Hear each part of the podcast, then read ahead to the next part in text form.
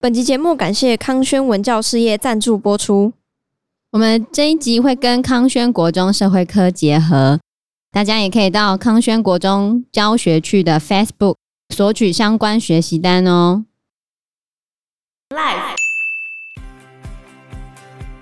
就是去印度自助旅行，说九成以上都会被骗或者拉肚子。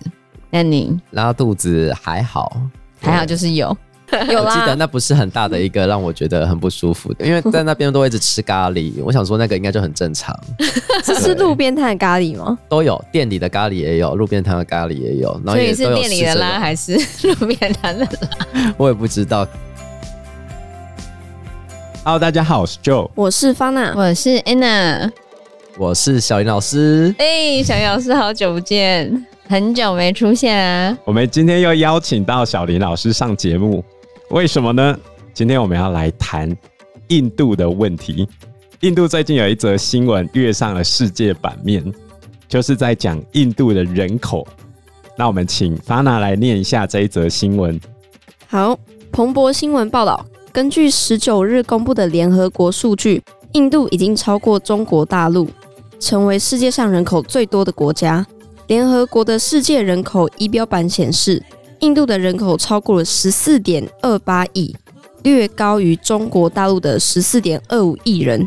彭博新闻指出，印度半数人口年龄在三十岁以下，未来几年将成为世界上成长最快的主要经济体。但随着印度从农场工作转移，迅速增长的人口将增加莫迪政府为数百万进入职场的国民创造就业的迫切性。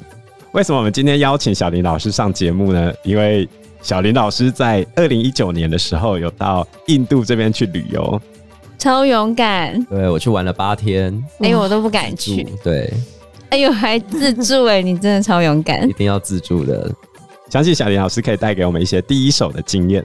那我们先来谈一谈印度的人口问题啊，印度的人口真的是爆炸多的。印度的首都叫做新德里，我先给大家一个概念，在新德里正常的生活，生活一个月大概要多少花费？应该不用很贵吧？你的生活一个月是指包含租房子，当然不可能住在市中心嘛，你的就是租房子是租怎样的房子？呃套房那样？两房一厅，我还可以两房一厅哦，这在么 郊高级，区租两房一厅，这么高级。然后正常吃，有 WiFi 有水，然后过得跟台湾差不多，哦，这样子大概要多少钱？一万吧，是吗，小云老师？我都住饭店，如果你到当地工作的话、啊，一个月这样子的基本开销大概是两万卢布上下，卢布吗？对，两万卢布。那卢布对台币的比值，以四月二十六号收盘的价格来说，是一卢布等于零点三七台币。我们用简单的算式的话，就是除以三就好了。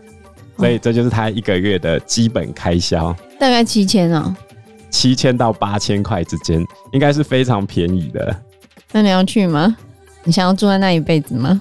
不要， 你拒绝得太快了哦，你拒绝得太快了。还是台湾的环境比较好啦，好太多了。而且印度真的是卫生还要再加强一下。 四年前，四年前，对，他现在的卫生也要加强，啊对我觉得不太可能，因为四年就有什么样的改 变。在新德里附近啊，他的贫民窟有四成以上的人没有干净的水可以用。游客有干净的水可以用吗？小林老师，有游客有干净的水可以用，而且在他们市中心都有免费的水可以喝，是特别的一大台机器供当地的人可以去装的饮用水。免费的哦、对，就有点像呃，我们百货公司或是高铁站，不是都有一些免费的饮用水吗？嗯，那在新德里的市中心各大景点，它都会放一些当地的人可以直接去取用的免费饮用水。那不错啊。对，但是就是可能在那边你有确些定干净 吗？我的我有问去题是装要啦确定干净我吗有？去装啦，还可以啦，你有还装还冰冰喝的啦，对 对对那对，有怎样吗？没，有没有没有没有，没有那还好、啊。也许你的胃部特别强健 啊，我已经有给恒河进习过了，应该是可以符合当地人的水 准了。你太勇敢了，你竟然没有被噬菌体给吞没。有有是菌体是把那个细菌吃 掉了。哦，是这样吗？目前新德里附近的人口大概是两千到三千万之间，一个对啊台湾，为什么我没办法给一个确切的数字呢？因为它人口普查因疫情的关系延宕了非常久，所以一直到今年联合国才发布了它的人口数据，说在四月底的时候，它的人口即将到达十四点二八亿。不过这也是人口估算跟预测的啦，因为印度本来二零二一年的时候就要做人口普查，可是因为疫情的关系就一直推迟。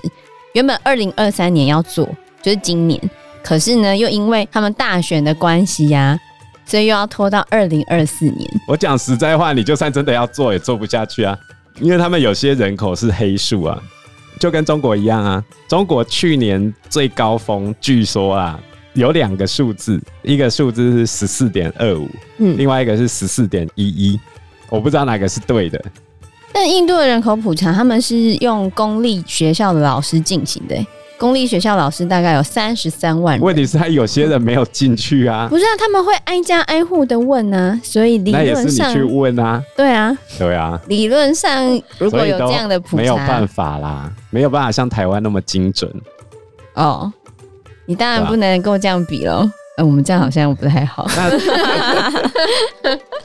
整体而言，到了二零二三年四月底，印度的人口应该是正式超过中国。理论上对，那会在本世纪，也就是二零五零年，达到十五亿。那现在大家讨论最多的就是印度，他们有非常高的人口红利。嗯那什么是人口红利嘞？我们用广义一点来定义的话，就是十五到六十四岁的劳动人口嘛，占了整个社会的三分之二。那很多哎、将近十亿吧，九亿多。欸哇，它的抚养比要低于零点五，这是广义的。哇听众会不会不知道什么是抚养比？巴拿来考生讲一下什么是抚养比。抚养比，它是有一个公式，是哦，对，有一个公 式，谁加谁除以谁。对对对，那个幼年人口加老年人口，除以壮年人口，没错，而且印度的壮年人口还在不断的攀升之中。反正印度就算人很多，中国不是呛他们说，我们不能看人口数量，还要看人口的质量。所以小林老师去印度的时候都会看到年轻人嘛，对，大部分路上都是很多年轻人，老人看得到的比例比较常在瓦拉纳西比较常看得到。他们真的会在路上随地？大小便吗？对啊，嗯，很正常吧？对啊正常，对他们来说啦，卫生不太 OK 吧？路上真的其实没有到很干净，因为除了有人的一些排泄物之外，也会有动物的排泄物在路上牛的排泄物对到吧，处连首都德里也都很常看得到牛。那去瓦拉纳西会更明显，瓦拉纳西去的感觉会比较真的是可以看得到当地印度人的生活样子啊。我们如果去德里、新德里那里，它比较观光一点，外国人比较多，所以其实看得到的印度是比较现代一点的印度。可以介绍一下你的旅游路线吗？那时候从台湾飞，好像没有直飞印度的班机，我们要到香港转机。是啊，然后是坐港龙，国泰港龙。到那边之后，好像我记得大概前面四天吧，都是在新德里玩。其中有一天好像就是坐火车要去看泰姬玛哈陵，哼，因为想说到印度，然后因为很常看得到印度的那种火车也是挤来挤去，然后哦对很多人对的，对，然后想说就体验一就是他车厢旁边会挂一堆人吗？呃，它有分，我们是坐比较算外国人的比较贵的那种商务车厢，然后一进去就有点像在搭高铁，可是它没有像高铁，它里面的车厢的感觉有点像是我们比较 low 一点的自强号盘多一点的自强号，那就是举光号了。对对对对，对，举光号，然后只是那个举光号有桌垫，可以让你放餐点，就像是在吃飞机餐我们的感觉举光号也有桌垫可以放餐点吧？啊没有举光没有，号举没光有它没有桌子可以放下来，自强号也没有，现在只有新的自强号或是泰鲁格号才有桌子可以放。像高铁一样前面对对对，有一个椅椅子可以。以放。我们的举光号还可以转过来，还是复兴号，我忘记了，还可以整个我知道我知道座椅转过来啊。对，反正我们那时候就是坐比较外国人的车厢，火车上的服务就跟飞机上的服务就是推着车子，然后送那种飞机餐，很丰盛这样子。这包含在你的旅费里面，哦这车票里面的费用，然后好吃吗？好吃吗？他会给饼干、水果，然后有一个他们自己的咖喱饭嘛，反正就随便吃。 你不讲，代表你不能适应是吗？呃，就因为那时候很早，五点多就要到车站了，我们搭比较早的车，比较不会误点啊。嗯对，然后到泰姬玛哈里，我们就有找一个 tour 载我们去泰姬玛哈里。他会跟你们介绍泰姬玛哈林是什么吗？我是选那种不用进去做解说的，因为我觉得会很烦。你不想要听故事啊？哦，因为我觉得他们印度人的那个英文有哦有点听不太懂，还啊没有当地的导游，旁边其实都会听得到有些会讲中文的印度导游啦，所以我们有时候会跟在旁边听一下。而且他在里面其实很多有些人是想要来赚你钱的，也会自己他啊本来就要赚钱啊，不然你要他不是饿死啊！就是这种导游是在东南亚或是印度才比较容易遇到，像我们台湾很多观光景点里面不会有人突然嗯，不会有人跟你拉客之类的。对不会突然说，哎、我可以带你干嘛？我可以帮你拍照，然后跟你要钱。哦，对这，种文化我们台湾真的不太会有。我们没有吧？对啊， 没有可是这种文化，只要去各个景点，像我上次去的柬埔寨，或是这一次去泰姬玛哈林，这种世界遗址啊，里面的人都会不知道为什么，很多当地的人会混进去，就在那边赚一些意外之财 这样。他们生活水准就没那么高啊。我举一个例子，他们的高薪职业大多数都跟 IT 有关，对啊就，是技术有关的。所以要去帮加罗尔。可是他们的太远了，可是他们的软体工程师对他们来说是高薪工作，一个月的收入大概是三万到四万卢布，所以还要再除以三。一万多，对吧？这是他们高薪工作，大可是帮多加罗尔应该可以赚比较多吧？对我讲的就是那个比较高的地方了。你讲嗯的已经是帮加罗尔的对啊，薪水了对吗？啊，所以他们贫富差距非常的大，大多数住在德里、新德里附近的人，一个月的收入是在一万卢布左右，而且是非常认真工作。小杨老师，你去印度就可以是大富翁。呃，其实那边开销上不会让你花得很节省，就是觉得好像都还好，没有很贵，所以花费上我觉得还 OK，只是比较贵的应该是机票啦，嗯，对，。它算蛮远的，以亚洲地区算贵的了。所以你想要去印度当大富翁吗？是还可以再去玩啊，对，因为那个文化冲击还蛮让你会觉得，哎、可以再去试试看其他地方。对像我最近在看许浩平，他也带团去印度啊，然后他就介绍很多印度教的东西。我是在想说，哇，这个有点太难了。比如说，他介绍一尊神后面有翅膀，他就说这是《封神榜》里面的雷震子，跟他的形象非常像。然后我就在他们才不知道谁是哦 不是，不是雷震子。我现在在思考的就是许浩平大哥他讲的这个内容，是国中生完全听不懂的。什么是《封神榜》？好，嗯这是第一个。这是什么是雷震子？这是第二个。嗯，然后再来第三个是他的专有名词很多，真的是文化冲击啊。但是我觉得有点多了，就好像小林老师不想要听泰姬玛哈林的 历史。对啊，因为进去就是想要好好走在那里面，然后拍拍照这样子。 不过在里面就是可以看得到，很多人会去想怎样可以拍出更好看的泰姬玛哈林。他们会赞助那个拍照景点，然后给你收钱吗？会啊，真的会哦。会啊，他会说我来帮你拍啊，然后一百美金。没那么贵啦。一百美金也太夸张，一百美金三千。哎、等一下，等一下，我跟你讲，那个俄罗斯莫斯科就是这个穿玩偶装的那个，就是一百。啊我怎么不知道？对，也是四年前的事情啊。就之前猪猪队友他们去俄罗斯的时候，有一些观光景点就有那种穿着，就像我们去迪士尼，迪士，尼那一种的那些玩偶的人，然后就过来跟你拍照，拍完照之后就跟你要钱啊。然后直接要一百美金吗？对对啊，哇，这么贵！这是有穿玩偶的啊，这个是没有，他只 印是度帮你 收费，大概收一百块卢比这样子而已。那还好。对，那还好，因为你没给他钱，他可能手机就不还你，是这样吗？当下是觉得还好，因为我觉得他们果然是在那边待很多天的当地人，就是都知道哪个角度真的可以拍得很好看。像我们台湾都会在景点上面贴那个拍照点，有 没有？哦我觉得我们台湾人就是老实，不会跟你收这种钱，真的哦，是这样吗？顶多就是跟踪你而已啊。像那个企鹅 妹啊，他啊怎么了？倩妹不是来台环岛吗？哦然后她不是一直在直播，嗯然后直播到中间就好像有一个台湾的男子就跟着她，然后她就报警，好像跟她跟蛮久的啊、跟着他做什么？没有就跟着她，就跟着她。全身黑，然后留长头发，然后把脸也遮住，就是黑。太怪了吧？嗯，那、很可怕。所以你在印度有遇到什么奇怪的事情吗？呃，好像还好、欸，我觉得那一趟旅程比我想象中的安全很多，不然你认为多不安全？通常不是都说会被骗，就因为说我没有被骗啊，对啊，所以我就觉得好像就是去印度自助旅行，说百分之九十的人会被骗，百分之九十的人会拉肚子。没有啦，没那么多， 就是所以合起来就是九成以上都会被骗或者拉肚子。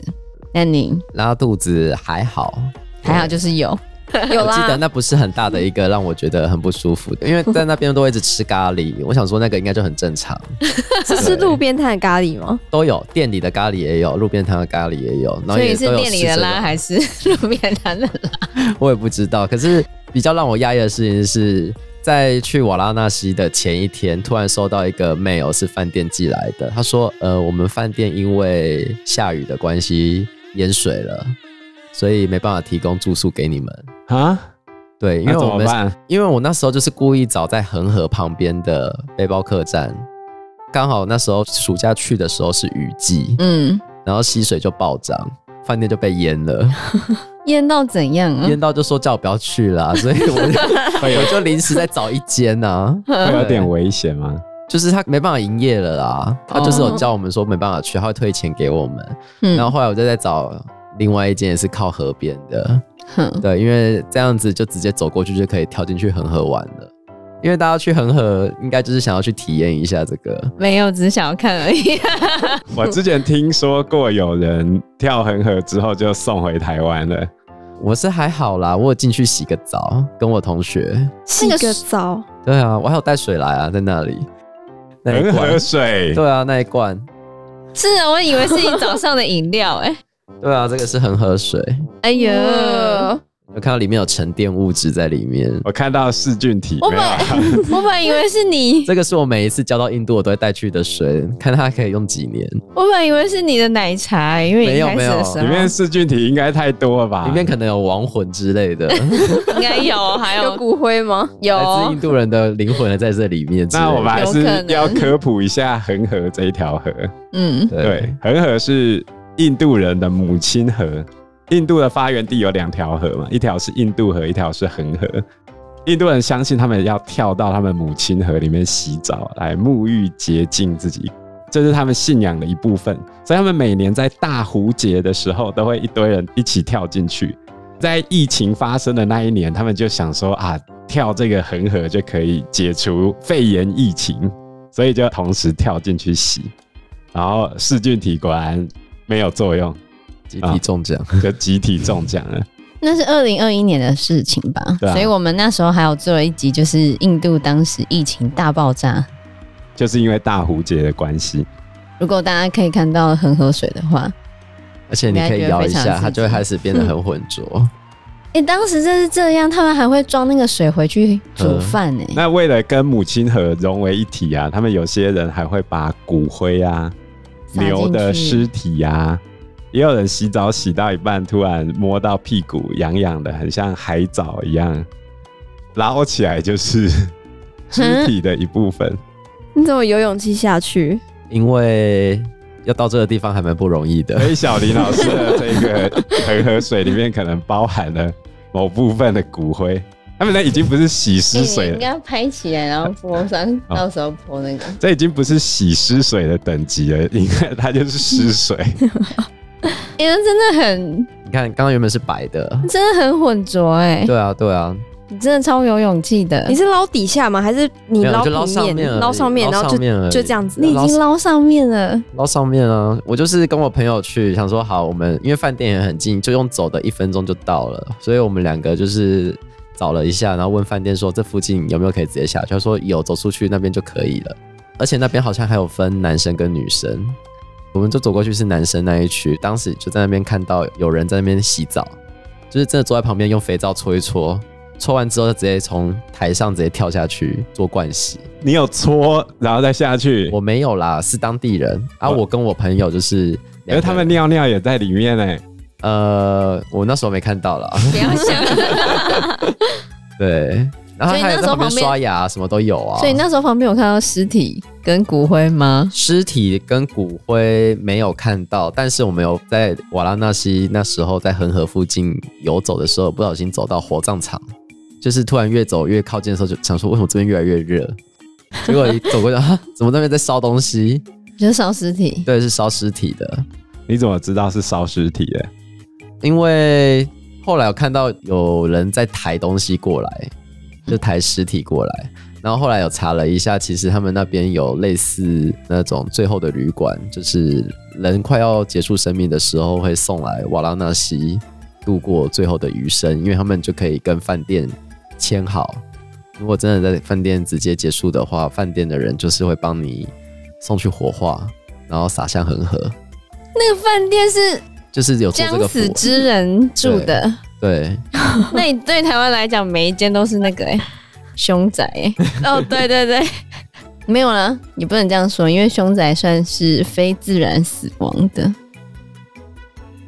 因为时间关系，我们这一集节目就到这边喽。有任何的建议都可以在留言区告诉我们，或者是直接在 Facebook 或者是嗯 IG 留私讯言我们，我嗯们都会回应你哦。喜欢我们节目的话，欢迎按赞、订阅、加分享。如果喜欢我们今天的内容的话，也欢迎赞助我们一杯咖啡的钱，让我们可以走得更长更久。谢谢谢大大家谢谢大家，拜拜。拜拜拜拜。